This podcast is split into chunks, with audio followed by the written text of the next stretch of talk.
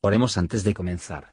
Señor, por favor, déjanos entender tu palabra y ponerla en nuestros corazones. Que moldee nuestras vidas para ser más como tu Hijo. En el nombre de Jesús preguntamos. Amén. Capítulo 2 Y tenía Noemi un pariente de su marido, varón poderoso y de hecho, de la familia de Elimelech, el cual se llamaba Booz.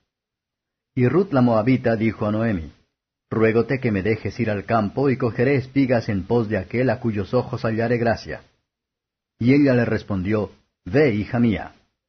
Fue pues y llegando espigó en el campo en pos de los segadores, y aconteció por ventura que la suerte del campo era de Booz, el cual era de la parentela de Elimelech. Y he aquí que Booz vino de Betlehem y dijo a los segadores, Jehová sea con vosotros. Y ellos respondieron, Jehová te bendiga. Y Booz dijo a su criado el sobrestante de los segadores, ¿Cuya es esta moza? Y el criado sobrestante de los segadores respondió y dijo, Es la moza de Moab que volvió con Noemi de los campos de Moab, y ha dicho, Ruégote que me dejes coger y juntar tras los segadores entre las gavillas. Entró pues, y está desde por la mañana hasta ahora, menos un poco que se detuvo en casa. Entonces Booz dijo a Ruth, Oye, hija mía, no vayas a espigar a otro campo, ni pases de aquí, y aquí estarás con mis mozas. Mira bien al campo que segaren y síguelas, porque yo he mandado a los mozos que no te toquen, y si tuvieres sed, ve a los vasos y bebe del agua que sacaren los mozos. Ella entonces, bajando su rostro, inclinóse a tierra y díjole, ¿Por qué he hallado gracia en tus ojos, para que tú me reconozcas, siendo yo extranjera?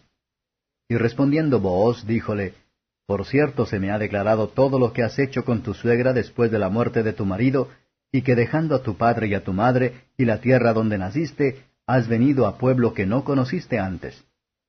Jehová galardone tu obra y tu remuneración sea llena por Jehová Dios de Israel, que has venido para cubrirte debajo de sus alas.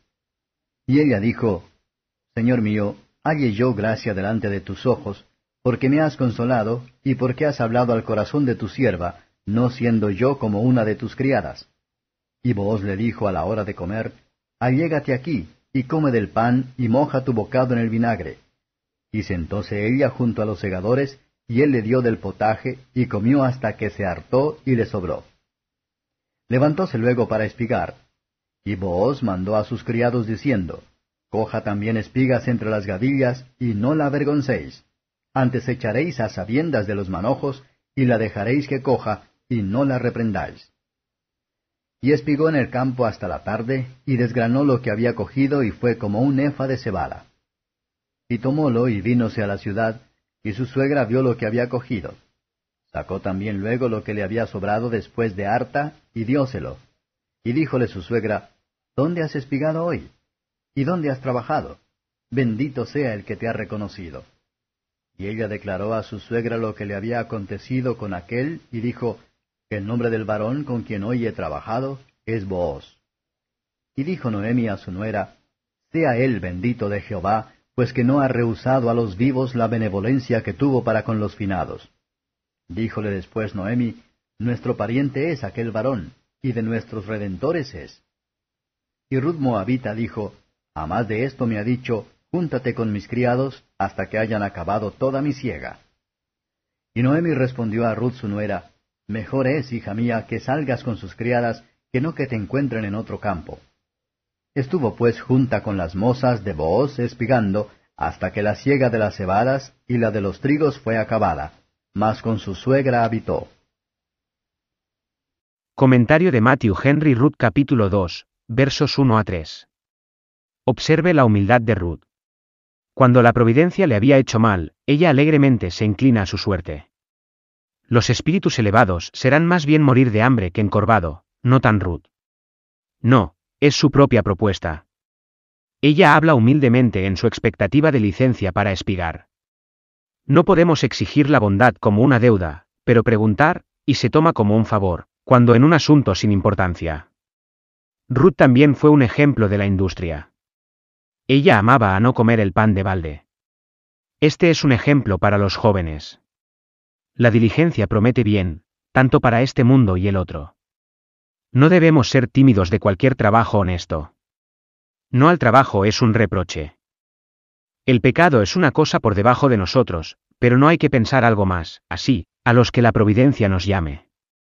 Ella fue un ejemplo de lo que se refiere a su madre, y de la confianza en la providencia. Dios ordena sabiamente lo que nos parecen pequeños eventos, y los que aparecen en conjunto incierto, todavía están dirigidas a servir a su propia gloria, y el bien de su pueblo, versos 4 a 16. El lenguaje piadoso y bondadoso entre Boaz y sus segadores muestra que había personas piadosas en Israel.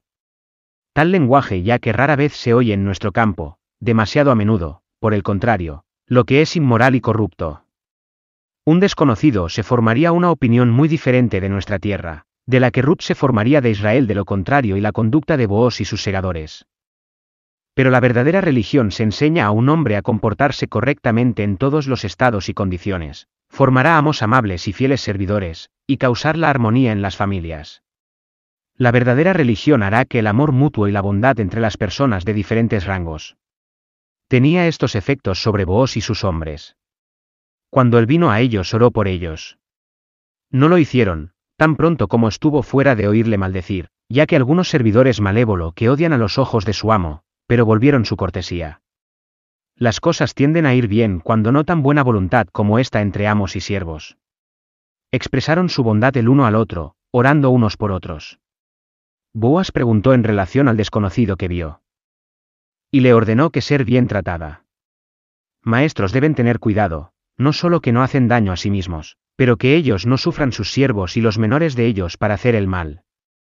Ruth humildemente propiedad indigna de favores, al ver que ella nació y creció un pagano. Esa sí convierte a todos a pensar de nosotros mismos con humildad, estimando a los demás como superiores a nosotros mismos. Y nos dejó, en la bondad de Boaz a Ruth, tenga en cuenta la bondad del Señor Jesucristo para los pobres pecadores, versos 17 a 23. Se alienta la industria, que en todo trabajo, incluso la de espigar, no hay ganancia. Ruth estaba satisfecho con lo que se ganó por su propia industria, y tuvo la precaución de asegurarlo. Vamos por tanto a cuidar de que no perdamos las cosas que hemos obrado, que hemos ganado por nuestras almas, bueno, segundo Juan un verso 8. Los padres deben examinar a sus hijos, al igual que Naomi, no asustar o desalentar a ellos, a fin de que los odian casa, o tentar a que le digan una mentira, sino para elogiarlos si lo han hecho bien, y con suavidad para reprender y advertir si han hecho lo contrario. Es una buena pregunta que nos preguntemos a nosotros mismos cada noche, ¿dónde he espigado hoy? ¿Qué he hecho mejoras en el conocimiento y la gracia? ¿Qué he hecho que se convertirá en una buena cuenta? Cuando el Señor se ocupa generosamente con nosotros, vamos a no ser encontrados en cualquier otro campo. Ni la búsqueda de la felicidad y la satisfacción en la criatura. Perdemos favores divinos, si ligero ellos. Ruth respeta fielmente las instrucciones de su madre. Y cuando se acabó la cosecha, ella le hacía compañía anciana madre en casa. Daine salió a ver a las hijas de la tierra. Su vanidad terminó en desgracia, Génesis capítulo 34, Ruth mantuvo en su casa, y ayudó a mantener a su madre, y se fue en ningún otro recado que para obtener la prestación por ella, su humildad y la industria terminaron en prefermente. Gracias por escuchar y si te gustó esto, Suscríbete y considera darle me gusta a mi página de Facebook y únete a mi grupo Jesús Answers Prayer.